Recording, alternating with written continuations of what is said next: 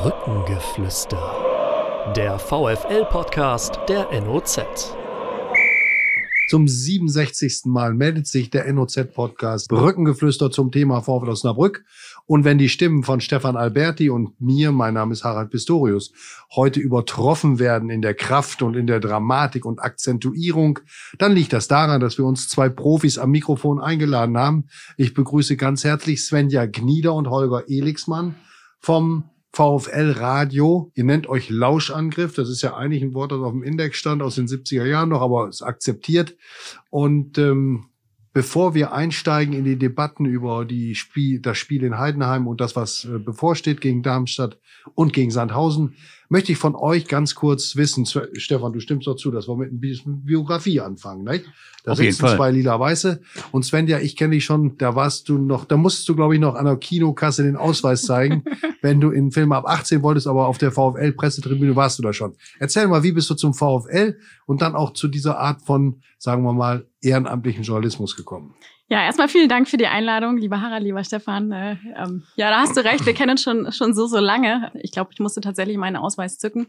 Ich habe lila-weißes Blut. Ich bin schon Ewigkeiten an der Bremer Brücke ähm, zu Gast als Kind mit meinem Papa ähm, auf, der, auf der Nordtribüne noch gewesen, dann anschließend als Jugendliche, so wie es halt sich gehört, auf der Osttribüne gestanden und äh, auf der klassischen Ost äh, die Mannschaft angefeuert. Dann irgendwann, je älter man wurde, desto schneller ist man dann auf den Sitzplatz gewechselt. Und ich habe damals aber auch schon äh, während des Studiums, dann während der Ausbildung des Studiums, ähm, ja, für hier regionale Radiosender gearbeitet, weil ich einfach Lust auf Fußball hatte, mich immer dafür interessiert habe, irgendwann gemerkt habe, okay, ich rede mehr bei den Spielen, als dass ich still zugucke. Und irgendwie so, wenn Leute mit mir gucken, dann sind die irgendwann genervt, also muss ich schon ins Radio gehen. Ich habe die, die Bundesliga-Konferenz im Radio geliebt, habe die immer freiwillig gehört am Wochenende. Und dann habe ich gedacht, ich probiere das einfach selber mal. Und ähm, ja, dann hat das ganz gut geklappt und ähm, ich habe ganz gutes Feedback bekommen und dann kam das irgendwann mit der lila-weißen Leidenschaft, mit dem lila-weißen Blut, was ich habe, dass der Verein darauf aufmerksam geworden ist, mich gefragt hat, ob ich nicht Lust habe, mich zu engagieren. Und äh, ja, so bin ich da gelandet und nicht mehr wegzudenken mittlerweile, glaube ich. Also von meiner Seite auf jeden Fall. Holger, und bei dir, du bist äh, im richtigen Leben, wir kommen auch gleich nochmal zu Svenja und ihr ihre Tätigkeit äh, draußen in der richtigen Welt. Äh, du bist im richtigen Leben Bürgermeister von Hasbergen, hast viel um die Ohren, bist außerdem ehrenamtlich äh, engagiert beim SV Orbeck, organisierst den Hügel Cup, den ihr leider jetzt gerade absagen musstest. Wie bist du VfLer geworden und vor allen Dingen, wie bist du es geblieben, trotz der Belastung, die dich in deinem Beruf ja auch packen? Wie bin ich VfLer geworden? 1981, erstes Spiel mit meinem Vater, wie das so klassisch einfach so ist. Wattenscheid 09, 1 zu 1. Keine Ahnung, 4.000, 5.000 Zuschauer. Harald kann mir wahrscheinlich noch sagen, wer das Tor geschossen hat. Das weiß ich nicht mehr. Da war ich elf Jahre alt. Ja, und dann eben auch so eine klassische Karriere. Man kommt erstmal über Nord, die natürlich damals ja noch eine Stehplatztribüne war. Dann war man irgendwann in der Ost, auch in der Mitte durchaus mal eine Weile. Und dann kommt es immer darauf an, mit wem man so unterwegs ist. Dann habe ich lange Ostübergang Sitzplatztribüne gestanden.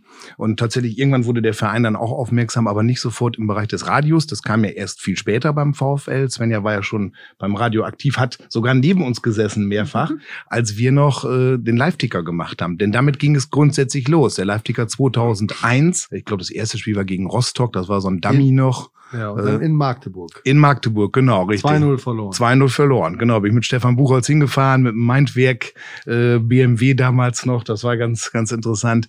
Äh, ja, und dann war einmal das und dann durfte ich ja auch noch ein bisschen schreiben. Dann habe ich die Analysen geschrieben für die VfL.de-Seite und äh, auch noch dann im Endeffekt äh, für die Stadionzeitung wurde dann abgedrückt und da habe ich das ein oder andere Mal auch deutliche Kritik vernommen äh, von Seiten der Trainer. Äh, da gab es ja einen Trainer, der immer besonders emotional war, der kam auch später noch das ein oder andere Mal wieder.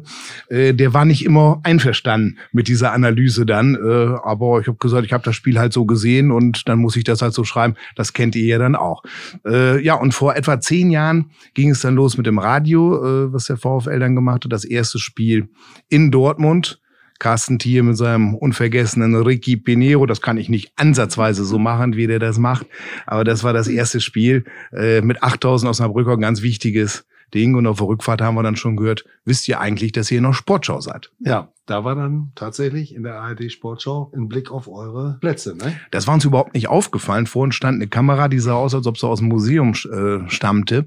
Und die war auch nicht besetzt mit irgendeiner Person. Die richtete sich zwar auf uns, aber man hatte nicht gedacht, dass die großartigen Auftrag hatte. Die hat uns einfach 90 Minuten lang gefilmt und äh, dann in speziellen Spielszenen tatsächlich gefilmt. Und dann war man in der Sportschau, was natürlich auch ein Erlebnis ist. Und jetzt bei Carsten Thier, der ja entsprechend lange äh, Stadionsprecher ist, auch nochmal in dieser schönen Würdigung, die der VfL da berechtigterweise gemacht hat, auch nochmal wieder auftauchte.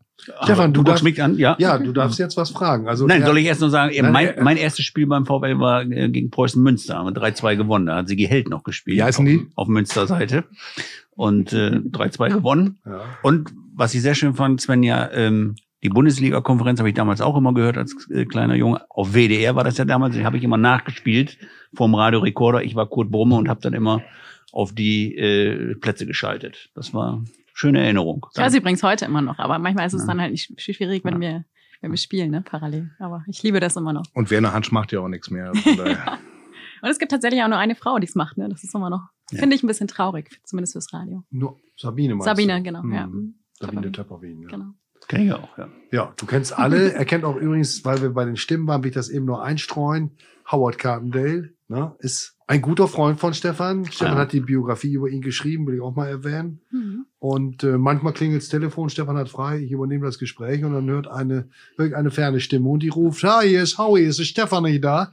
Und dann müssen wir sagen, der hat mal wieder frei, ruf ihn zu Hause an und die beiden sind ein Herz und eine Seele. Und wenn er mal eines Tages aus dem Sport abgeworben wird, dann ins Management von Howie. Ne? Absolut. Wie, der hat Geburtstag, wie alt wird er? Der wird erst 85. 75. 75. Ach, 75 75, erst so. aber hat noch viel vor. Jetzt Das bin ich ein bisschen neidisch. Als Schlagerfan ist das ja für mich. hat ja. gerade letzten Freitag auch ein neues Album äh, veröffentlicht, Symphonie meines Lebens, Teil 2. Ja. Mhm. Ich wollte gerade noch Also- mal sagen, Stefan, wir sind ja beim VfL-Podcast, so, falls ah. jetzt jemand abschaltet. Das glaube ich nicht. Wir können ja mal so einen Schlager-Podcast machen. Man könnte jetzt mal so ein, so ein kleines Lied einspielen. Nee, das, machen wir jetzt nicht. Also jetzt bleiben wir sachlich fachlich. Wenn du jetzt eine Frage stellen möchtest, kannst du das aber bitte nicht singen. Gut, wären wir sportlich. Ich meine, ihr drei seid ja am vergangenen Wochenende in Heidenheim gewesen, auf der Ostalb bei strahlendem Sonnenschein, blauen Himmel. Hier hat's geregnet und war äh, ein typischer Herbsttag. Und der VfL hat aber hier ins Osnabrücker Land viel Sonne gebracht, eins zu eins, was zum Teil äh, viele wie ein, ein Sieg abgefeiert haben. Wie habt ihr das gesehen, Svenja, Holger? Also ich muss sagen, ich fand es äh, wieder mal einen souveränen Auf Auswärtsauftritt unserer Mannschaft. Das sehen wir jetzt schon seit so ein paar Partien, dass, dass das der Fall ist. Ich glaube, übergreifend sind wir jetzt die sechste Auswärtsspielung geschlagen, wenn ich äh, mich richtig erinnere. Und äh, kommen damit ja so fast an den Zweitliga-Rekord mit acht Spielen, was ja St. Pauli hält. Ähm, ich fand es war nach so einer langen Pause von drei Wochen ähm, echt ein souveräner Auftritt. Souverän deswegen, weil ich fand, man hat so die ersten drei, vier Minuten schon gemerkt, dass da eine gewisse Abstimmung stattfinden muss. Da waren ja auch ähm, vier Umstellungen im, im äh, Vergleich zum Spiel in Bochum ähm, mit einigen neuen Spielern, die ja auch zum Beispiel wie Ludovic Reis ähm, ganz neu in der Mannschaft waren. Ich fand, sie haben es aber gut runtergespielt. Sie haben sich auch von dem Rückstand nicht unterkriegen lassen. Sie haben am Ende ähm, gute Ansätze gezeigt, auch äh, ja, wie man es die nächsten Wochen vielleicht angehen angehen kann mit einem Ludovic Reis, der als Dirigent sich, finde ich, äh, schon ausgezeichnet hat, mit einer tollen Balltechnik, die wir oder Qualität, die wir schon lange in Osnabrück oder vielleicht auch noch nie, Fragezeichen, so gesehen haben. Ähm, ich glaube, aus dem Hintergrund sagte irgendwer, der, der sieht aus wie Thiago, der bewegt sich so. Ja, der spielt so. ja, der, Ob er so aussieht, das weiß ich nicht. Das, ja, da kam tatsächlich, ich weiß nicht von wem es kam, aus dem Umfeld hörten wir irgendwann, oh, der, der hat ja so ein bisschen Ansätze von Thiago. Da haben wir uns auch kurz einmal eben angeguckt, weil das hatten wir tatsächlich so in der kurzen Zeit auch noch nicht gesehen. Aber man sah von der Technik her, dass das sicherlich eine Alternative sein kann, auch in der Spielgestaltung und in der ja, in, in, den, in, den, in der Eröffnung, die, die uns vielleicht noch Spaß machen wird. Und das ist natürlich was Schönes für die nächsten Wochen dann auch. Ne? Ja, was da sicherlich beeindruckend war, gerade bei dem Reis, war diese Geste, die wir alle kennen, die wir schon mal Fußball gespielt haben. Wenn man da irgendwo so einen Zehner hat, der jeden Ball haben möchte, der dann immer beide Arme hochnimmt und sagt, ich will den Ball haben, gib mir den Ball. Und man konnte feststellen, dass schon viele ihn tatsächlich gesucht haben, obwohl es sein erstes Spiel war. Das ist relativ ungewöhnlich für einen neuen Spieler, der wirklich gerade erst zur Mannschaft dazugestoßen ist, vor allen Dingen zu einer Mannschaft, die ja in Quarantäne war. Er hatte mit einigen ja wirklich nur vielleicht zwei, drei Trainingseinheiten gehabt. Mehr kann das gar nicht gewesen sein. Also von daher, der wird uns sicherlich noch viel Freude machen. Äh, schade, dass das sicherlich nur bis zum Saisonende der Fall ist. Solche Spieler sehen wir hier äußerst selten. Aber in der Tat, äh, ich sehe es auch so. Wir haben im Vorfeld äh, gesagt, alleine die Bank. Schaut euch mal die Bank an. Äh, da würde mancher Zweitligist sich die Finger nachlecken, wenn er eine derartige Bank hätte. Und der eine oder andere wäre mit Sicherheit Stammspieler. Und dass wir jetzt diese Tiefe deutlich mehr haben, dass wir viel, viel mehr Varianten haben, viel, viel mehr auf den Gegner eingehen können und mit diesen fünf Wechseln diese fünf Wechsel auch als Fund nutzen können. Das muss man ja erstmal haben. Fünf Spieler, die mehr oder weniger gleichwertig sind, die ich jederzeit reinbringen kann und möglicherweise noch weitere taktische Varianten habe. Dieses Fund, das müssen andere erstmal auf die Straße bringen oder auf den Platz. Ich darf jetzt ein ganz klein bisschen Wasser in den Wein gießen. Also Thiago, das ist natürlich schon ein Vergleich, der ist zumindest nicht von einem Skeptiker gekommen. Und jetzt wirklich ein Sieg hätte sein können oder müssen, das war auch mal dahingestellt. Wenn ich Marco Grode wäre, dann würde ich einfach sagen, oh, wenn wir feiern wollen, hätten wir gewinnen müssen. So in der Art. Nicht? Also es gab schon einige Kontersituationen, die man den, zu denen man die Heidenheimer auch eingeladen hat. Man hat relativ viele Standardsituationen zugelassen. Das ist eigentlich eine Spezialität der Heidenheimer. Also es war wie so viele andere Spiele in der letzten und in dieser Saison sehr, sehr eng und an den Nahtstellen, wenn da mal was schief geht, dann kann man so ein Ding auch verlieren. Insofern ein gerechtes Unentschieden gegen einen, gegen einen starken Gegner. Was müssen wir jetzt noch äh, aktuell besprechen? Die Kunst von Marco Grote besteht jetzt darin, dass er ja eigentlich von Spiel zu Spiel denkt. Das haben wir alle in den letzten Jahren auch gelernt. Das ist auch richtig so. Aber gleichzeitig muss er natürlich angesichts der zweiwöchigen Trainingspause für einen Großteil der Mannschaft überlegen, wie formiere ich in Heidenheim, am Mittwoch gegen Darmstadt und dann am Samstag gegen Sandhausen. Stefan, was glaubst du, wie wird er gegen Darmstadt und Sandhausen variieren? Bin gespannt, ob Mark Heider äh, wieder zurück sein wird. Ich weiß nicht, da hast du heute ja vielleicht noch neue Informationen bekommen, ob er jetzt im Kader steht morgen. Ja, ich glaube, es wird äh, morgen so ein bisschen durchgemischt äh, wieder. Und ähm, da kann ich mir gut vorstellen, dass dann vielleicht auch mal so ein Christian Santos äh, jetzt mal eine schöpferische Pause bekommt. Nicht? Also ob der jetzt ist, ist glaube ich ja keiner, ja, vielleicht bis auf drei, vier Spieler, die gesetzt sind in dieser ersten Elf, aber ansonsten darf sich da keiner sicher sein. Und das ist ja auch ein Plus, sagtest du ja auch gerade, Holger, die Breite. Und wenn da mal einer ausfällt, dann, dann äh, bereitet einem das nicht so viel Magenschmerzen wie in früheren Jahren, weil irgendeiner ist immer da, der den Posten so übernehmen kann. Aber morgen, glaube ich, im Vergleich zur Startelf Sonntag kann ich mir vorstellen, dass, dass er drei, drei bis vier Veränderungen vornehmen wird. Svenja, ihr seid bestimmt schon mittendrin in eurer fußballfachlichen Vorbereitung auf eure Live-Reportage. Die passiert eigentlich immer am gleichen Tag halt. Jetzt oder, oder auch der Fahrt dahin. Also bei den Heimspielen ist das immer ein bisschen schwierig, weil ich aus Foxrup tatsächlich nur eine kurze Anreise habe. Aber bei den Auswärtsspielen nutze ich persönlich tatsächlich die Zeit, um, um die Zeit im Auto, um, um mich vorzubereiten mit den Informationen, die wir dann natürlich auch von der DFL zum Beispiel zur Verfügung gestellt bekommen ähm, und den allgemeinen Recherchen der örtlichen Presse. wir gucken uns natürlich auch immer an, was da getippt wird und, und, äh, und äh, schauen uns die mögliche Aufstellung äh, da auch nochmal an. Was glaube ich? Also ich glaube, Baschkim ist ja wieder dabei. Baschkim Maidini ist ja auch in der, in der möglichen Viererkette eine gute Alternative. Ähm, ich war froh, dass Eule wieder am Start war. Ich finde, gerade bei den Standards äh, sieht man äh, die Qualität, die auch ein, ein Timo Beermann da reinbringt, jetzt auch mit der Torvorbereitung ähm, für Etty am Wochenende. Der Junge gefällt mir auch richtig gut. Ich finde, der hat sich super entwickelt in der Zeit, in der er jetzt hier bei uns ist und ähm, fängt ja jetzt auch richtig an zu netzen. Da bin ich auch gespannt, ob das jetzt äh, ja Bestand hat. Er hat ja im, äh, letztes Jahr im Heimspiel gegen Darmstadt, soweit ich weiß, auch getroffen. Also könnte das ja auch ein Gegner sein, der ihm vielleicht Spaß macht. Und ähm, ja, ansonsten glaube ich, dass es vielleicht auch mal wichtig ist, gewisse Routinen zu entwickeln. Also ich bin kein Freund davon, immer die Mannschaft so durchzumischen. Und letztendlich muss man ja auch sagen, sie haben drei Wochen Pause gehabt und ähm, ja, dann mal drei Spiele in acht Tagen. Ja, klar ist das eine Belastung, aber ganz ehrlich, die Erwartungshaltung habe ich dann auch, dass da auch 90 Minuten Vollgas gegeben werden kann bei, bei einer leicht unver unveränderten Elf. Ja. Gut, gut ist natürlich schon, dass man entsprechend wechseln kann, weil ansonsten dieses Verletzungsrisiko natürlich ja. ohne Zweifel da ist. Denn natürlich ein Fußballer, der spielt ja lieber, als dass er trainiert. Das ist ohne Zweifel so. Dass normalerweise als Fußballer kann ja einer sagen, du hast drei Spiele in den nächsten acht Tagen, das ist super, Hauptsache kein Training. Aber äh, natürlich ist einfach ein gewisses Risiko ohne Zweifel da. Und deswegen glaube ich auch, dass man das so ein bisschen durchwechseln äh, wird. Bei Santos bin ich mir nicht ganz so sicher. Ich habe so einen Eindruck, dass der in Heimspielen vielleicht, wenn man selber mehr Spielanteile hat, unter Umständen wertvoller sein kann als ein Auswärtsspielen. So meine persönliche Auffassung. So richtig als Konterstürmer scheint er mir nicht unbedingt so direkt seine Stärken zu haben. Ist, wir haben ja erst ein paar Spiele gesehen, das kann man natürlich noch nicht abschließend beurteilen. Meinetwegen kann er auch auswärts so viel treffen, wie es immer ist, aber äh, das muss man er schauen. Ist, er ist natürlich in Heidenheim auch nicht mit Flanken verwöhnt worden. Er ist, obwohl er nicht so überragend groß ist, äh, ein sehr guter Kopf, Kopfballspieler. Äh, da muss natürlich dann auch äh, ein bisschen mehr wieder kommen. Deswegen, da hast du ja häufig bei Heimspielen dann mehr, dass du eben grundsätzlich bei Heimspielen, gerade so ein, gegen einen Gegner wie Darmstadt, der hat keine Veranlassung zu sagen, ich fahre dahin, um den wegzuhauen, der kommt hier hin, wird möglicherweise sogar eine etwas defensive Grundausrichtung erstmal haben, dann hast du ein bisschen mehr Spielanteile als in Heidenheim. Heidenheim ist, ein, ist eine Mannschaft, die davon ausgeht, zu Hause gewinnen wir, die haben seit einem Jahr dann nicht mehr verloren. Jetzt haben wir eine etwas andere Statik. In Heimspielen mag das so sein und äh, deswegen könnte ich mir vorstellen, dass er da seine Stärken eher ausspielen kann. In der Tat, Tat außerordentlich kopfballstark. Wobei sich Luke Ehorst äh, ja am Sonntag wirklich nach seiner Einwechslung hervorragend Ja. eingefügt hat. Der Sky-Kommentator sprach schon vom, vom Haaland aus Osnabrück, ne? Ja. weil der Gut, wirklich sehr hoch also- ins Regal gegriffen hat. Der, der hat, glaube ich, mindestens 20 Mal erwähnt, dass, dass Ludovic Reis eine festgeschriebene Ablösesumme im Vertrag hat. Hat er ein großes Loblied auf den VfL gesungen. Aber wie gesagt, Ihorst äh, hat auch durchaus mal eine Chance verdient von Anfang an, so wie er jetzt in Heidenheim gespielt hat. Ich glaube, der braucht noch einen kleinen Ticken und ich glaube, der braucht ein Tor. Genau. Und dann wird er zünden. Das ist ja manchmal so, also gerade diese Stürmer. Ihm würde ein jungen- Tor gut tun. Ihm, Ja. Genau. Nicht nur dem Spiel, sondern dem Jungen auch. Ich glaube tatsächlich, dass der so diesen, der braucht so diesen, diesen Anzünder. Und wenn der erfolgt, glaube ich, Ja. wird der, der hatte so ein, zwei gute Szenen gehabt. Aber bei Christian Santos bin ich auch tatsächlich äh, der Meinung, dass der, also der Junge, den brauchen wir auch von der Mentalität in der Mannschaft. Ich weiß nicht, ob wir mal, ich gucke mir es auch immer an, wie sie auf dem Platz laufen zum Aufwärmen. Welche Körpersprache ist da? Was strahlen sie aus? Und wenn ich schon sehe, dass der quasi, ich sag mal, hab schon mal gesagt, in der Reportage, der, der, der ist wie so ein Stier, der schon auf dem Platz so die Hufe wetzt, weil der einfach so Bock hat. Also wenn die ihre Übungen machen und der läuft immer voraus und das ist so eine Mentalität, ich finde, die brauchst du da auch Mhm. gerade vorne im Sturm. Der reißt ja auch die Mitspieler mit und ähm, das darf man auch nicht unterschätzen, ne? Bei, dem Diese Christian, Einheit. Sa- bei einem Christian Santos guckst du ja auch ganz genau dann, glaube ich. Ne?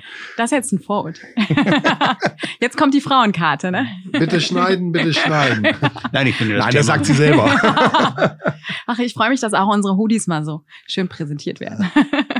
Also, wir werden jetzt, äh, ge- gehen wir wieder ein bisschen zurück zum Fachlichen, wenn ich das mal so sagen Das darf. können wir ja am Ende nochmal einstreuen. Also die, Äh, dieser Aspekt, die, die Damenwelt hat ja schon ein wenig frohlockt, als Santos verpflichtet wurde. Das Also muss man nicht, einfach mal sagen. Jetzt Ja, muss ich doch noch ein paar, jetzt muss ich doch noch mal was einschreien. Ich habe tatsächlich Nachrichten gekriegt von, von Freundinnen und Bekannten, Siehst du? die haben mit dem VfL nichts zu tun, auch Kolleginnen, die haben auch folgen keinen Spielen, die haben aber das gesehen im Internet und ähm, da kamen die Nachrichten, wer ist das? Oh, der spielt bei euch Fußball. Äh, wo kommt der her? Was macht der? Äh, kennst du den?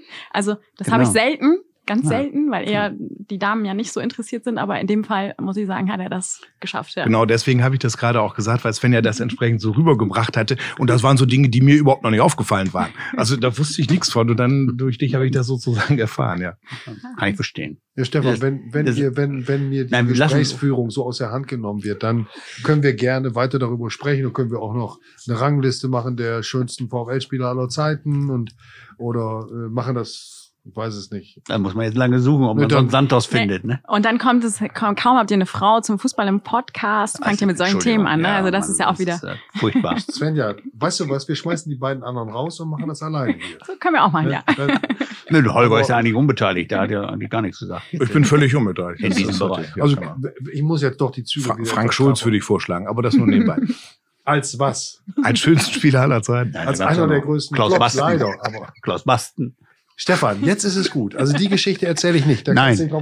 Also bitte, das ist wirklich, wenn ich liebe Zuhörer draußen, das war wirklich. Ich will das kurz erklären. Wir sind alle so ein bisschen durcheinander geraten, weil wir bereits eine Viertelstunde von diesem Podcast geführt haben, als mir auffiel, dass ich die Aufnahmetaste nicht gedrückt habe. Ich gestehe es. Das hat wie ähm, Holger Elixmann in einem dieser unsäglichen Fachwörter gerade gesagt hat, die Statik dieses Podcasts entscheidend verändert. Aber jetzt machen wir einen Break und jetzt machen wir sehr seriös und anständig weiter und reden nicht über Christian Santos und sein Äußeres, sondern über die Qualitäten des VfL in dieser Saison.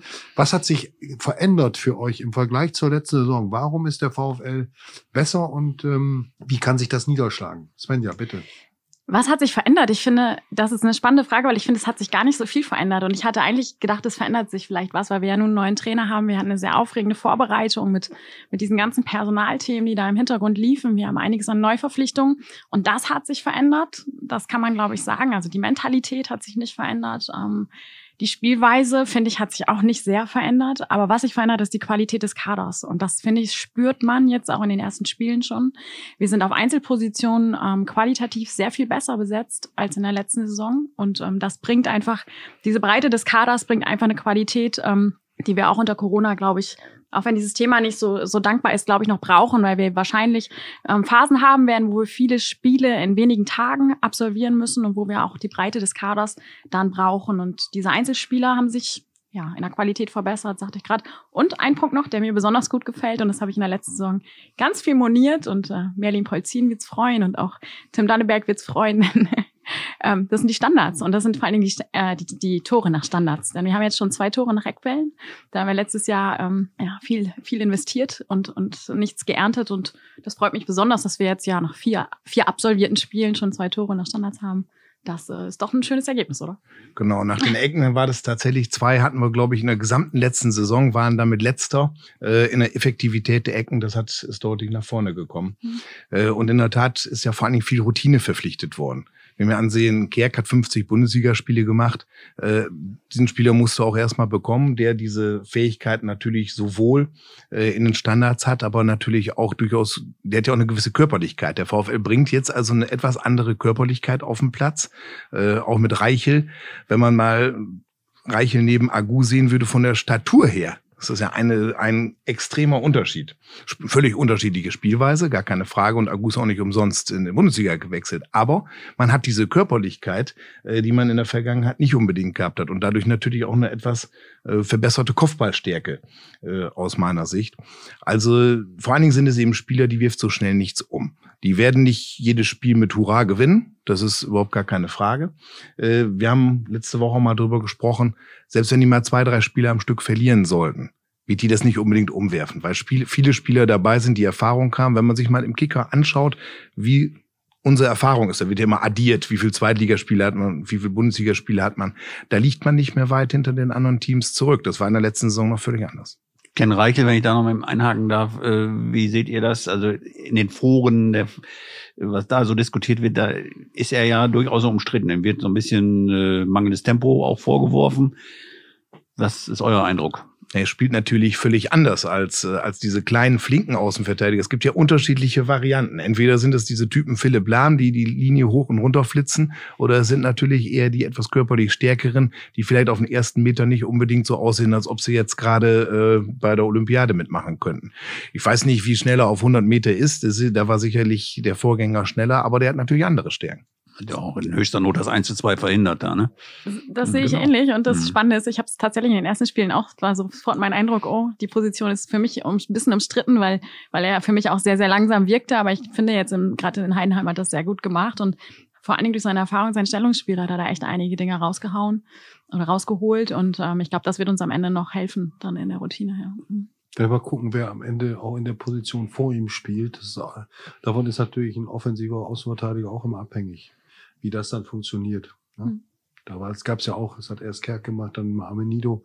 Mhm. Also da muss man auch ein bisschen gucken, wie, wie, wie da das Gespann arbeitet.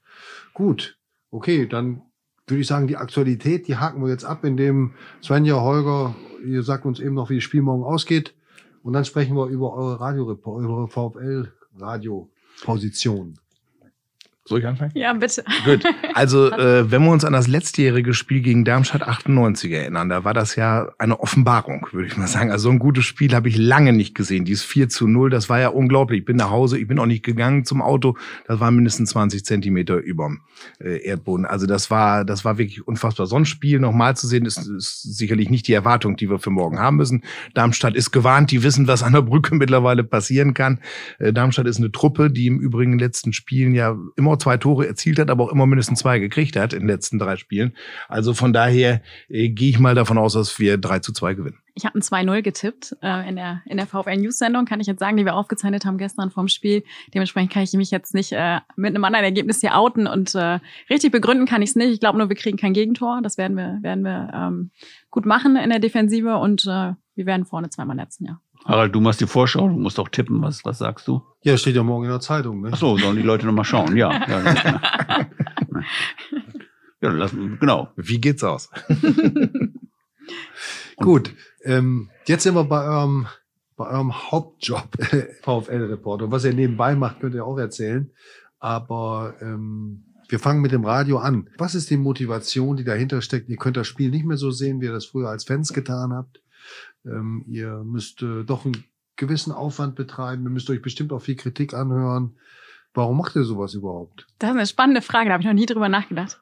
Ja. Das ist innere Motivation. Ähm, ich habe so einen echten Antrieb, das zu tun. Ich habe da total Bock drauf. Ich habe da Spaß dran. Ich glaube, das merkt auch jeder, der mir zuhört und, und der uns zuhört. Ähm, ich mache es super gerne. Ich gucke sowieso gerne Fußball und das dann auch zu kommentieren und ja, fachlich zu unterlegen, macht mir seit jeher Spaß und das für meinen Lieblingsverein, äh, für den ich Fieber zu tun. Ähm, ja, ist einfach eine Leidenschaft. Das ist für mich der perfekte Ausgleich vielleicht auch zum Job, ähm, diese Emotionen auch rauszulassen, ähm, zu leben. Ich werde auch laut beim Spiel, mal leise. Das ist, das ist ja auch eine Variation, je nachdem, wie das Spiel ist. Man hat natürlich wenig Distanz mehr, das muss ich sagen. Es ist anders als als Fan, äh, als man als Fan agiert hat. Man hat wenig Distanz mehr zum Verein. Man kriegt ja auch viel mit hinter den Kulissen und hat dadurch natürlich ähm, ja immer für alles auch mal eine Erklärung, gerade im Umfeld, wenn die Spiele mal nicht so gut waren und äh, viel geschimpft wird über einzelne Spieler oder Trainer, ähm, ist man häufig, häufig in der Verteidigungsposition. Das kannte ich so von früher eigentlich auch nicht, aber ähm, ja, ich habe einfach, ich habe einfach Bock drauf irgendwie. Das ist schwer zu, schwer zu beschreiben. Ja, das hat man mit Sicherheit und das, das trifft ja eigentlich uns alle vier. Wir sind ja zu viert. Ja. Also Marc Wiemeyer und Kai Schleibaum sind ja jetzt nicht hier. Die sind ja auch immer schon lange dabei. Äh, üb- Im Übrigen an dieser Stelle an Kai Schleibaum gute Besserung. Der hat sich Elle und Speiche gebrochen. Oh. Äh, Altherrentraining äh, in Lechting scheint eine ganz gefährliche Nummer zu sein. Also ist im Krankenhaus offener Bruch. Äh, und von daher also gute Besserung, Kai. Von Ja, dieser Stelle alles Gute. Da schließen wir uns an, auf Absolut. jeden Fall. Genau, von der fußballbegeisterten Familie Schleibaum. Also auch, der ist ja schon ewig dabei. Also äh, dritte, vierte, fünfte Spiel war ja auch schon dabei. Wir Äh, geben gleich ein kleines Buchgeschenk mit äh, aus der Redaktion und dann kann er sich ein bisschen ablenken. Dann werden wir ihm das selbstverständlich gerne zukommen lassen. Ganz genau. Nein, äh, wie gesagt, äh, das gilt sicherlich für uns vier, weil wir da alle schon lange dabei sind. Sonst würde ja eine Fluktuation da sein, wenn es keinen Spaß machte, wenn man da keine Lust mehr zu hätte. Äh, Das ist auch völlig unabhängig von der Liga. Das hat eigentlich da nichts mit zu tun. Ob man das in der, in der dritten, äh, die andere haben wir Gott sei Dank nie erlebt, obwohl wir es fast mal befürchtet hätten, in der zweiten äh, oder irgendwann auch mal in der ersten Liga erleben dürfen.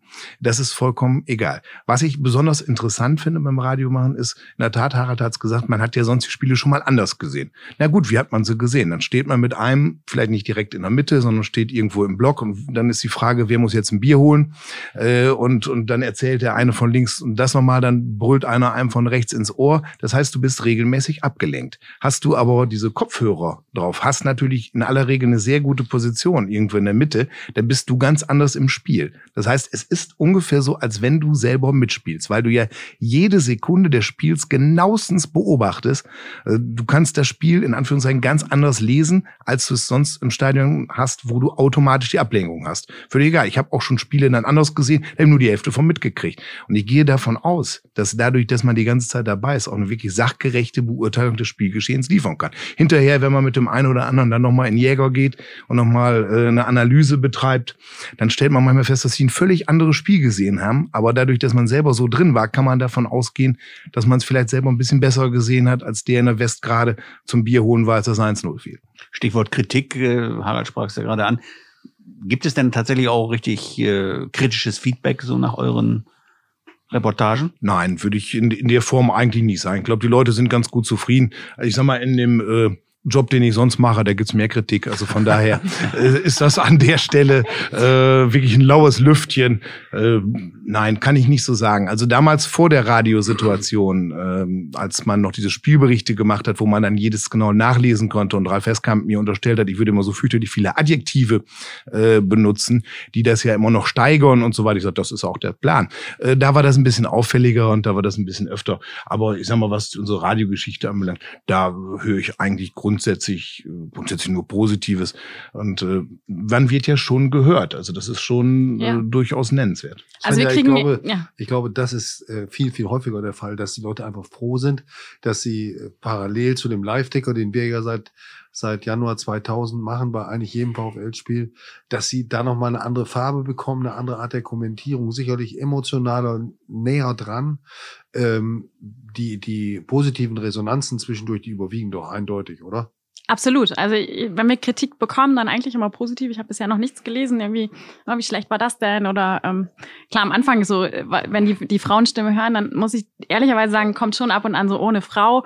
Was ist das denn? Aber spätestens, wenn nach dem Spiel habe ich häufig auch wirklich persönliche Rückmeldungen bekommen, die immer positiv waren, die gut zufrieden waren. Und prominentes Beispiel jetzt zum Beispiel Merlin Polzin, ja nun äh, zugegebenermaßen leider zum HSV ähm, gewechselt, hört uns regelmäßig. Also selbst er schreibt mir immer während des Spiels oder nach dem Spiel ähm, über die so, sozialen Medien oder per WhatsApp, oh, ich habe euch gehört, richtig gut, viel, ähm, das Spiel war cool, ähm, richtig anders nochmal euch zuzuhören, weil das ja eine andere Emotion auch nochmal rüberbringt. Und wir sagen das ja auch immer, ähm, man kann uns ja auch gut hören, indem man trotzdem die, die Bilder äh, sich anschaut im Fernsehen und uns einfach drüber legt über, über die App oder die Homepage kann man uns ja mhm. empfangen. Und das ist halt die lila-weiße Brille, die dann kommt. Wir versuchen natürlich ein bisschen objektiv schon zu sein, aber am Ende ist es das lila-weiße Herz, was auch durch uns spricht und was die Emotion auch überträgt. Und ähm, wie gesagt, die meisten Fans wissen das zu würdigen. Ähm, wir machen es ehrenamtlich. Das heißt, wir, wir ähm, ja, opfern ja auch in Anführungsstrichen unsere Freizeit sehr, sehr gerne, um, um das zu transportieren, um dann ähm, ja, den, den Leuten was zu Hause zurückzugeben, ähm, wenn sie nicht dabei sein können. Gerade jetzt auch vielleicht in dieser Phase, wo eben Zuschauer nicht zugelassen sind, ist es, glaube ich, nochmal umso wichtiger, dass man das auch wirklich ähm, mitbekommen kann. Genau. Da kommen wir gleich nochmal drauf, mhm. auf äh, die Situation jetzt in dieser Corona-Pandemie mit vielen Geisterspielen. Aber nochmal ganz kurz, ob ich das richtig verstanden habe. Die Leute können sich also das Sky auf dem Bildschirm holen, den Sky-Ton wegdrehen und hören euch dann. Seid ihr da denn halbwegs synchron? Habt ihr das mal überprüft? Das ist ganz oder? unterschiedlich. Das ist, ist vollkommen unterschiedlich. Äh, da, da kann man, glaube ich, keine Regel irgendwie äh, drin. Das kommt ja auch darauf an, wer was wie empfängt. Ist das Internet dabei ja, oder ja, nee ja. oder wie auch immer. Grundsätzlich sind unsere Datenmengen ja zwar geringer, natürlich mhm. logischerweise. Äh, deswegen könnte man schneller sein, aber das ist ganz unterschiedlich. Also wenn man Glück hat, es gibt tatsächlich den einen oder anderen, dem das schon mal gelungen ist, dass man direkt direkt drauf ist. Aber meistens äh, ist irgendwie eine Sekunde entweder so oder so anders, wie man es ja auch schon vielleicht selber mal privat erlebt hat, wenn man sowas mal versucht. Ich meine, wenn Sven ja Tor schreit und äh, bei Sky ist die Flanke noch unterwegs, das wäre natürlich auch cool. sowas, sowas gibt es, Aber das ist doch super, dann weiß ich, dass ich nicht aufstehen muss zum Bier holen. Ne? Dann kann ich sitzen bleiben und kann sagen, okay, jetzt sehe ich es auch gleich. Das ist ja. doch super. Das ja. Besseres gibt's ja gar nicht. Aber äh, mich würde mal interessieren, bei euch, ihr, ihr seid ja auch mit lila weißem Herz dabei, als Journalist natürlich immer der, der Unabhängigkeit verpflichtet. Aber wenn ihr jetzt ein Spiel so seht, ist das doch sicherlich auch anders, als wenn ihr ein Spiel professionell seht, seid ihr doch auch anders drin. Diesen Effekt, den ich eben beschrieben habe, der müsste doch bei euch eigentlich ähnlich sein, oder? Also bei mir ist es so, dass ich, ähm, wenn ich mal als Mensch zu einem Spiel gehe und nicht als Reporter, dass ich das nicht mehr ablegen kann. Also ich habe schon Spiele gesehen auf, irgendwo auf der Stehtribüne und äh, dann ist ein Tor gefallen. Ich habe nur geguckt, wer hat den Pass gespielt, wer hat die Flanke gegeben oder so etwas. Also das ist so drin oder sofort die Uhr, die die Minute festzuhalten, all diese Kleinigkeiten. Darum werde ich wahrscheinlich erst äh, nach einigen Jahren Entwöhnung in der Rente dann äh, wieder lernen, ganz normal Fußball zu gucken. Insofern ist, ist das schon ein gravierender, gravierender Unterschied. Ja, kann ich im Grunde nur unterschreiben. Also Harald ist ja noch viel länger beim VfL aktiv als als ich. Jetzt werde ich wieder ermahnt, weil ich gerade meine Hand auf den Oberschenkel geschlagen habe. Ähm, ja, aber ich genieße es eigentlich schon, wenn man mal ähm, nicht dienstlich im Stadion ist und wirklich nur sitzen kann und das Spiel verfolgen kann, dann ist schon dieser, dieser, das, was Harald beschrieben hat, dieser Druck ist dann weg und äh, das ist dann schon, das sind schöne 90 Minuten, die man dann einfach mal äh, über sich ergehen lassen kann. Das, das ist dann schon ein schönes Gefühl. Eben Corona angesprochen. Steigen die Zugriffszahlen erheblich? Ja, auf jeden Fall. Also wir merken es das schon, dass natürlich viel mehr Zugriff ist, weil die Leute halt nicht ins Stadion können. Nicht jeder hat eben ähm, Sky und kann sich's anschauen. Und äh, da haben wir auf jeden Fall viel, viel mehr Zugriffszahlen als vorher. Und die sind auch schon für uns sehr zufriedenstellend, muss ich sagen. Und ähm, wir freuen uns natürlich über den Zuspruch dann auch, ähm, den wir da bekommen. Für uns ist es komplett anders absolut, als wenn Zuschauer da sind, dann, Harald, du weißt es, wir sitzen eigentlich immer hinter dir im Stadion und ähm, wir sind ja durchaus auch mal ein bisschen lauter. Und Aber so laut wie René Kemmer könnt ihr gar nicht sein. Also okay. Aber es ist halt nun mal so, da sind irgendwie aufregende Szenen und dann werden wir laut und dann müssen wir schon gucken, weil natürlich auch um uns rum dann die Pressesprecher der, der, ja. des Gegners sitzen oder, oder Medien eben aus der, aus der ähm, aus der Gegnerstadt und ähm, das ist schon ungewohnt, weil weil das ja natürlich auch eine andere Fachlichkeit ist. Ne? Wir sehen ja Situationen wirklich immer in dem Moment und kommentieren sie auch so und dann schaust du schon mal hoch und sagst, hm, okay, jetzt so kritisch habe ich es jetzt eigentlich nicht gesehen oder so positiv ähm, und das ist für uns natürlich anders und äh, wir werden ja auch so ein bisschen von den Zuschauern getragen. Wenn es laut wird, werden wir lauter. Das ist ja ganz automatisch. Und äh, ja, da mussten wir uns auch erstmal so ein bisschen dran gewöhnen. Aber ich glaube, mittlerweile haben wir es jetzt raus und wir freuen uns natürlich umso mehr, dass wir auch im Stadion live dabei sein dürfen. Denn das war ja die ersten Spiele im Sonderspielbetrieb auch nicht möglich. Da ja. haben wir haben wir hier vor Ort ähm, anhand der Fernsehbilder aus ähm, aus der Q1-Fantankstelle ähm, kommentiert. Und aber das, das war doch bestimmt, das tat doch weh, oder? Ja, klar, das war, das war komisch. Wir wollten es aber unbedingt, weil wir gesagt haben, wir wollen den Service bieten für alle, die, die eben nicht ähm, Fernseh schauen können, wollen wir auf jeden Fall das aufrechterhalten. Aber es war komisch, es war total komisch, klar. Und doch geht es. Also das ist, das ist schon erstaunlich. Ja. Du hast vollkommen recht, Svenja. Äh, Im Stadion, wenn keine Leute da sind, ist das erstmal eine Überwindung, weil, das, weil man das normalerweise eben wirklich nicht so hören kann. Und äh, nehmen wir mal an, der Schiedsrichter würde irgendwie eine Entscheidung machen, die man überhaupt nicht nachvollziehen kann.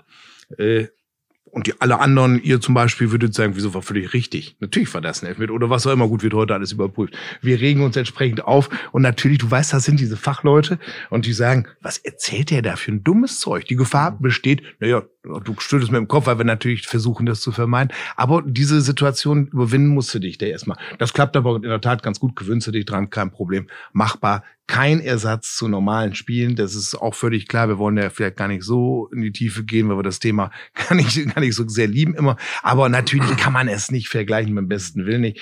Und diese Spiele, äh, ihr habt, du hast mit Marc dann aus der, der, der Q1-Tankstelle da gemacht und Kai und ich haben dann die Auswärtsspiele äh, aus dem VIP-Raum gemacht. Ganz ungewöhnlich, da sitzt du im VIP-Raum des VfL. Also das war ein Auswärtsspiel, das war also kein Spiel da. Wir konnten uns nicht da hinschleichen, was wir ja sonst bestimmt gemacht hätten. Nein, war ja ein Auswärtsspiel. Und dann siehst du da über Sky das Spiel, kommentierst das. Beim ersten Mal war völlig irgendwo, was, was, was geht denn hier ab?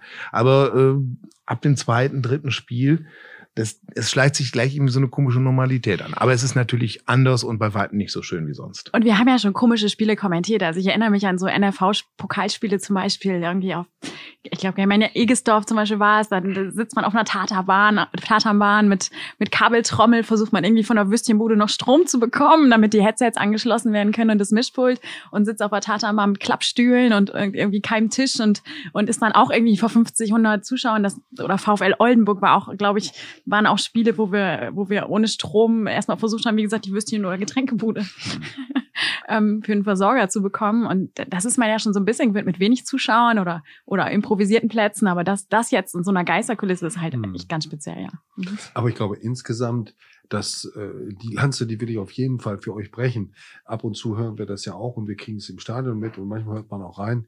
Ähm, erstmal ist das sowieso die Königsdisziplin der Fußballreportage. Das muss man einfach sagen. Die Leute, ihr habt ja die Faszination der Bundesliga-Konferenz beschrieben und wenn man äh, gute Live-Reporter, und es gibt viele Kollegen beim, beim Hörfunk, die in der Vergangenheit und auch äh, heute noch äh, das sehr, sehr gut machen, das rüberbringen. Das lebt von der Emotion und auch von der schnellen Beurteilung. Und mir ist es immer allemal lieber, jemand traut sich ein Urteil zu am Mikrofon und sagt dann hinterher, oh ja, das habe ich falsch gesehen. Der hat es genau wie der normale Zuschauer nur einmal gesehen und, und traut sich dann was äh, zu sagen. Das ist besser, als wenn man so versucht, Fehler zu vermeiden. Ja, da muss man auch offensiv spielen und keine Angst vor Fehlern haben. Und das macht ihr, macht ihr wirklich hervorragend. Und der Service ist für die VfL-Fans großartig. Und weil ich euch so gelobt habe, aber deswegen habe ich nicht deswegen getan, würde ich natürlich jetzt noch die, ganz gern mal eine Anekdote hören.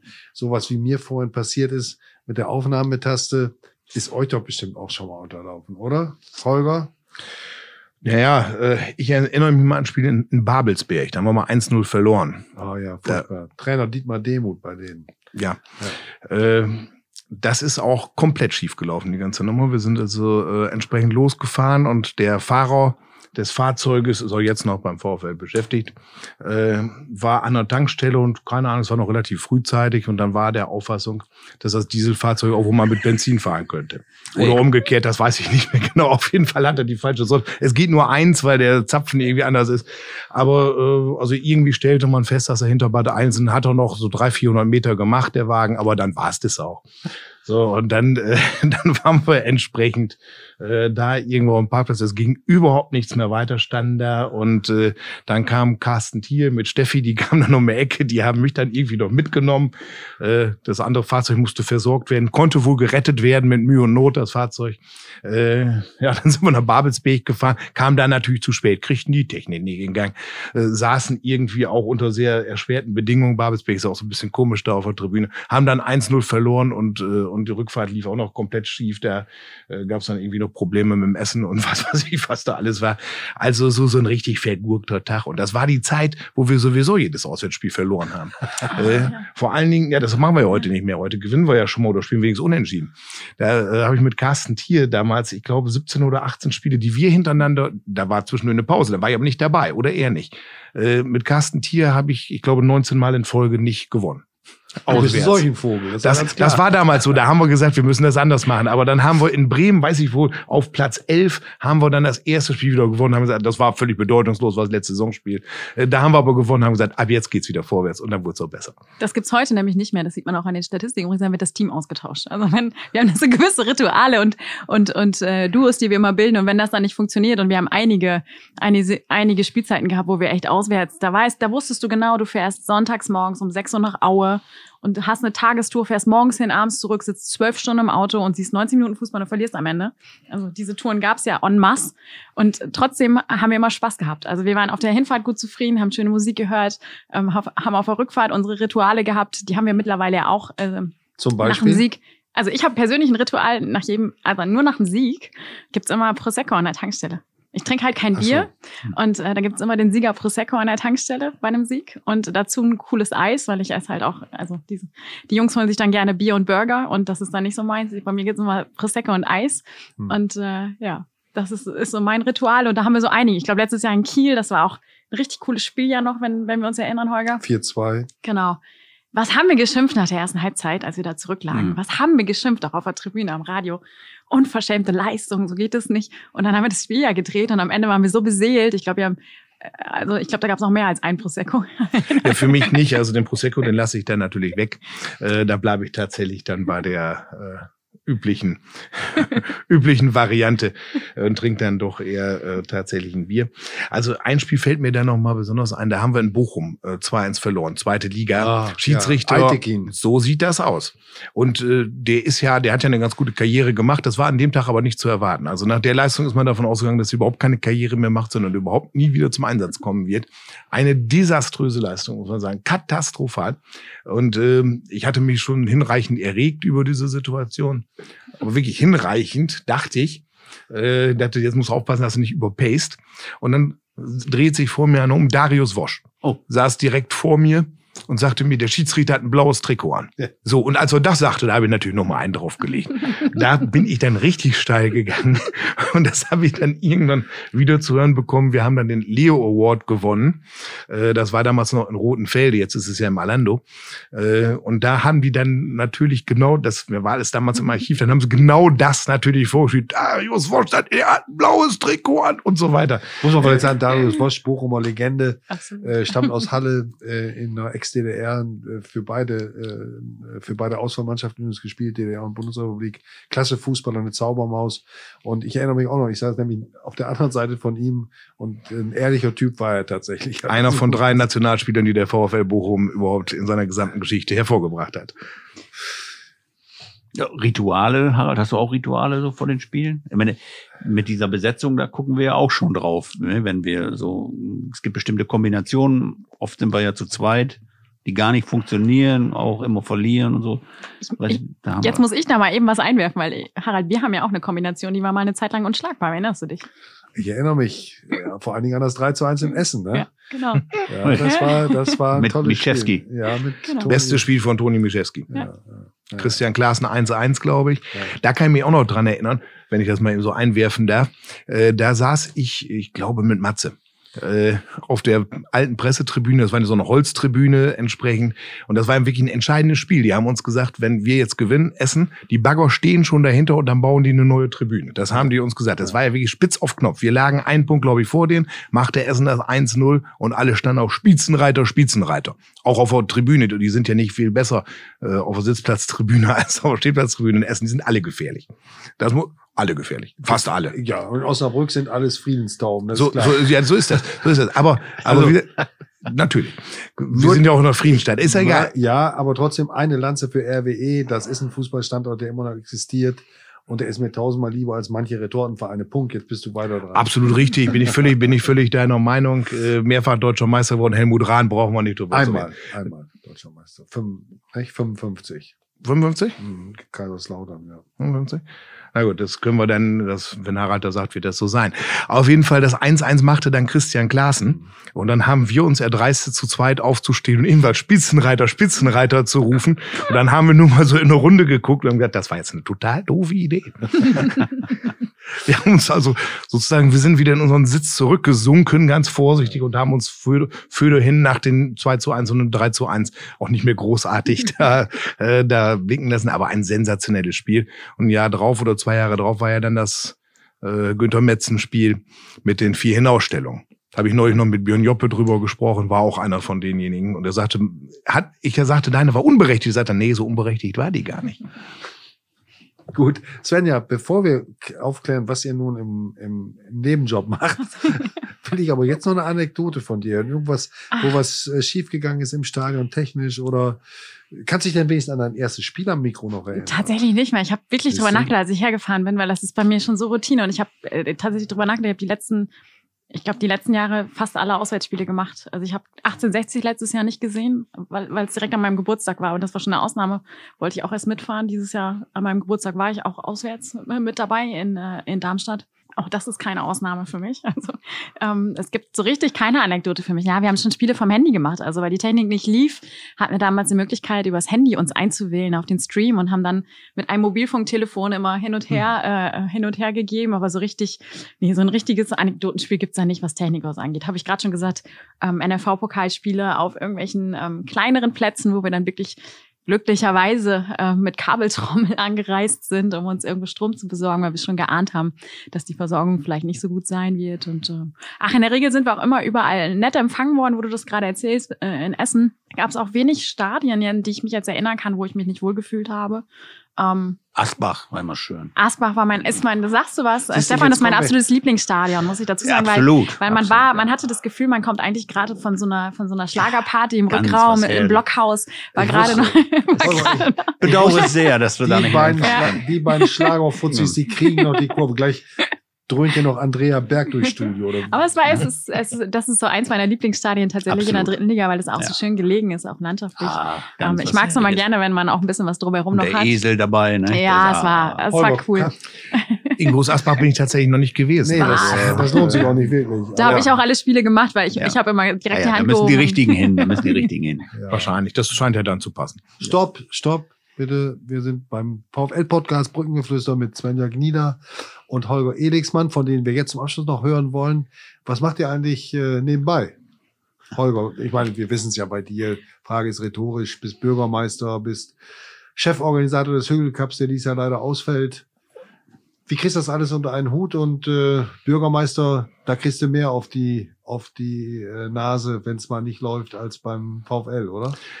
Ja, es ist ja immer ganz schön, wenn es sportlich bleibt. Das heißt also, du gewinnst, du verlierst und das ist auch irgendwo in Ordnung und man muss auch immer respektieren, äh, wenn es eben entsprechend so ist und wenn man verloren hat. Normalerweise kann man auch sagen, okay, dann hast du halt berechtigt verloren, der andere war halt mal besser und gut ist das. Das ist in der Politik nicht immer selbstverständlich. Da gibt's ja manchmal äh, Fouls, die, die auf dem Platz also mit einer länger, längeren Sperre geahndet werden würden und das auch völlig zu Recht. Also von daher habe ich das eben gesagt, diese, wenn es mal da Kritik gäbe im sportlichen Bereich, das ist ne, das ist zu vernachlässigen.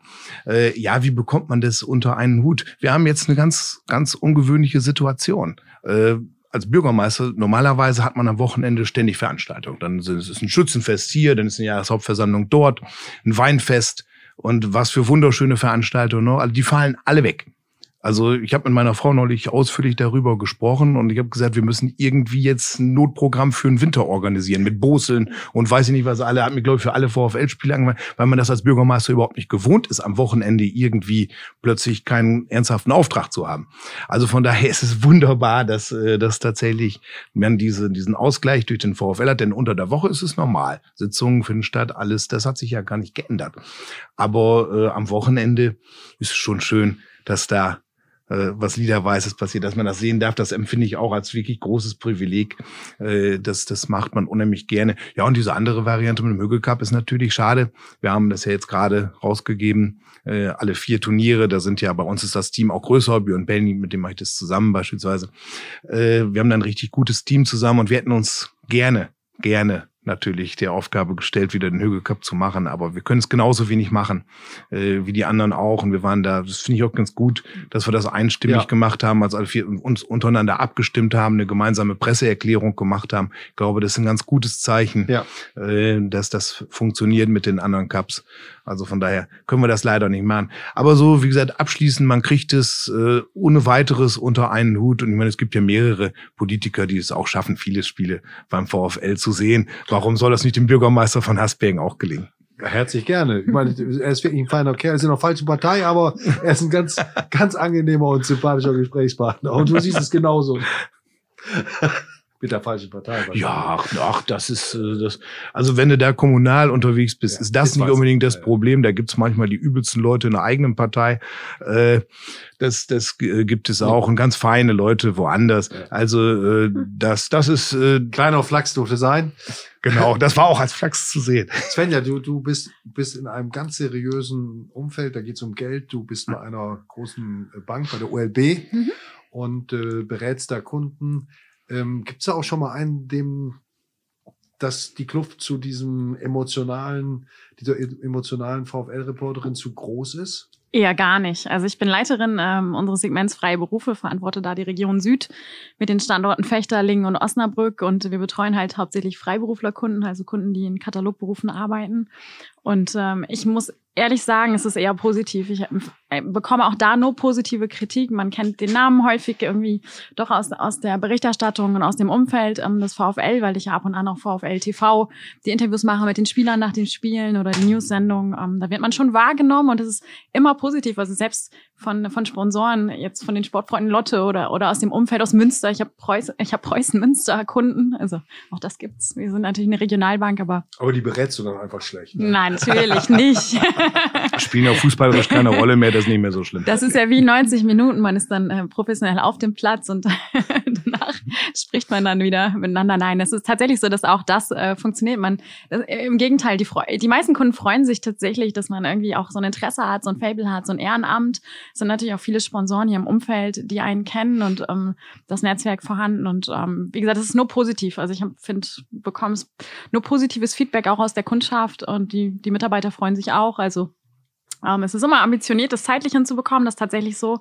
Also ich muss, äh, habe einen sehr strukturierten Tagesablauf, sehr strukturierte Woche. Was muss immer alles sehr durchgetaktet werden. Bin dann hä- häufig auch in den Abendstunden irgendwie noch- unterwegs. Und ähm, aber das geht. Es geht mit einer guten Organisation, geht alles. Ja. Stefan, eigentlich, wir sind so ein bisschen, steuern wir dem Ende entgegen, aber Oh. man muss ja sagen, wir ähm, haben richtig, man kriegt richtig Lust mal da ins Mikrofon zu sprechen, nicht? Mal VfL-Spiel. Wäre das was für, für dich? Dann Lauschangriff. Ja, vielleicht. Ja, hätte ich. Wir haben uns ja auch schon, wir hatten die, die Blendenreporter hier, da haben wir ja auch schon gesagt, da wollen wir gerne einmal mit dabei sein. Beim Lauschangriff natürlich als Aushilfsreporter stehe ich gerne bereit. Ist überhaupt kein Problem. Dann tauschen wir, dann schreiben wir aber auch den Spielbericht für die Zeitung. So sieht's Wir aus. müssen noch rechtzeitig fertig werden. Ne? Viel Zeit haben wir nicht. Genau. Gut, also ähm, wir haben es ja auch mal eine Zeit lang gemacht. Äh, wir haben ja, Ja. gestreamt damals. Das, das war eigentlich auch eine ganz interessante Zeit, auch mit den Spielen, die wir da hatten.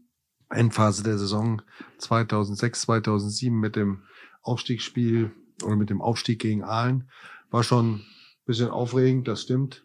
Und äh, wenn ich mir anhöre, was ich damals für einen Quatsch geredet habe, dann weiß ich, Ja, aber das wurde ja immerhin schon auf CD gebrannt. ja, ja, ne? gut, Ja. aber was wurde nicht alles schon verbrannt? Ja. Ähm, also vielleicht noch am Ende, das ist mir eingefallen. Das, darf ich noch eine Anekdote erzählen? Das hat jetzt nichts Immer mit Mikrofon zu tun, aber wenn wir über Essen sprechen, im Essen ist das einzige Spiel meiner Reporterlaufbahn, in dem ich eine Auswechslung des VfL eingeleitet habe, beziehungsweise gemeldet habe. Das war das Spiel, Aufstiegsrunde zur zweiten Bundesliga 1985, Pfingst, Pfingst Samstag. Und äh, Interimstrainer war Helmut Kalthoff, der für den erkrankten Erhard Amann eingesprungen war. Amann hatte ja einen Herzinfarkt erlitten, war zweimal operiert worden. Und das Spiel in Essen war das zweite, glaube ich, was er wieder sah. Und er saß, er hatte sich in der Schüchtermann-Klinik entlassen lassen, bitte. 1-0 gewonnen, oder? 1-0 Ja. gewonnen, ja. Und ähm, hatte Fre- Freigang bekommen und saß auf der Pressetribüne hinter mir. Der VfL führte 1-0. Kalkbrenner war vom Platz geflogen, also in Unterzahl. Essen Stadion ausverkauft. 30, 35 Grad. Es war ein, wirklich ein hitziges Spiel und äh, der VfL wankte, aber er fiel noch nicht und und äh, irgendwann merkte Amann, der hinter hinter uns, hinter Jürgen Bitter und mir auf der Pressetribüne sah, dass Kalthoff sich an der Trainerbank immer wieder so umdrehte und Fragen schaute. Das konnte man erahnen. Und dann, Amann war jetzt kein Mann, der lange Höflichkeitsfloskel machte. Der, der sagte dann, knurrte in seiner Art, Pistoris, geh mal da runter und frag mal, was der will. Und dann bin ich also die Stufen runter, gefragt, was ist denn? Dann sagte er, was soll ich, wen soll ich wechseln? Bin ich wieder hochgeeilt, habe Herrn Amann gesagt, Herr Amann, der möchte wissen, Helmer runter und der rein. Das, wieder die Treppe runter und habe das übermittelt und hab dann äh, Vollzug gemeldet. Ja, Wenigstens das können sie, knurrte Amann. So war er. Also, das war der 67. Podcast, wollte Wo, ich immer wobei, loswerden. wenn ich da eben noch ganz kurz Gerne. zu Amann eben was sagen darf, der hat ja nun auch eine wunderbare Aphorisme gemacht, die man sich eigentlich immer zu Herzen nehmen sollte. Grüße jeden auf dem Weg nach oben, du siehst sie alle wieder auf dem Weg nach unten. Ja, genau. das, also, jetzt hat er das Schlusswort gesprochen. Also, ja, Das, wir hätten noch viele Themen, ja. aber können wir beim nächsten Mal behandeln. Also dieses Ranking mit den, mit den schönsten VfL-Spielern, Das, das, nehmen, das nehmen wir nochmal auf. nehmen wir Also, nochmal ja, auf, bitte. jeden Ja. Mhm. Mhm, danke. Da, da wird ja noch mal drüber zu reden sein. Also wir bedanken uns bei Svenja Gnieder und Holger Elixmann. Sagen noch mal, dass wir demnächst auch eure Kompagnons Marc Wiemeyer und Dirk Schleibaum hier mal haben. Kai. Kai Schal- Schleibaum, Entschuldigung. Ähm, dass wir die beiden hier auch noch mal im Podcast-Studio haben, wenn, wenn Kai wieder genesen ist. Wir bedanken uns herzlich bei euch. Wir wünschen allen viel Spaß beim Spiel gegen Darmstadt am Mittwoch und gegen den SV Sandhausen am Samstag mit Stefans Lieblingstrainer Uwe Koschinat. Mhm. Das war das Brückengeflüster. Vielen Dank und tschüss in die Runde. Tschüss. Tschüss. Tschüss.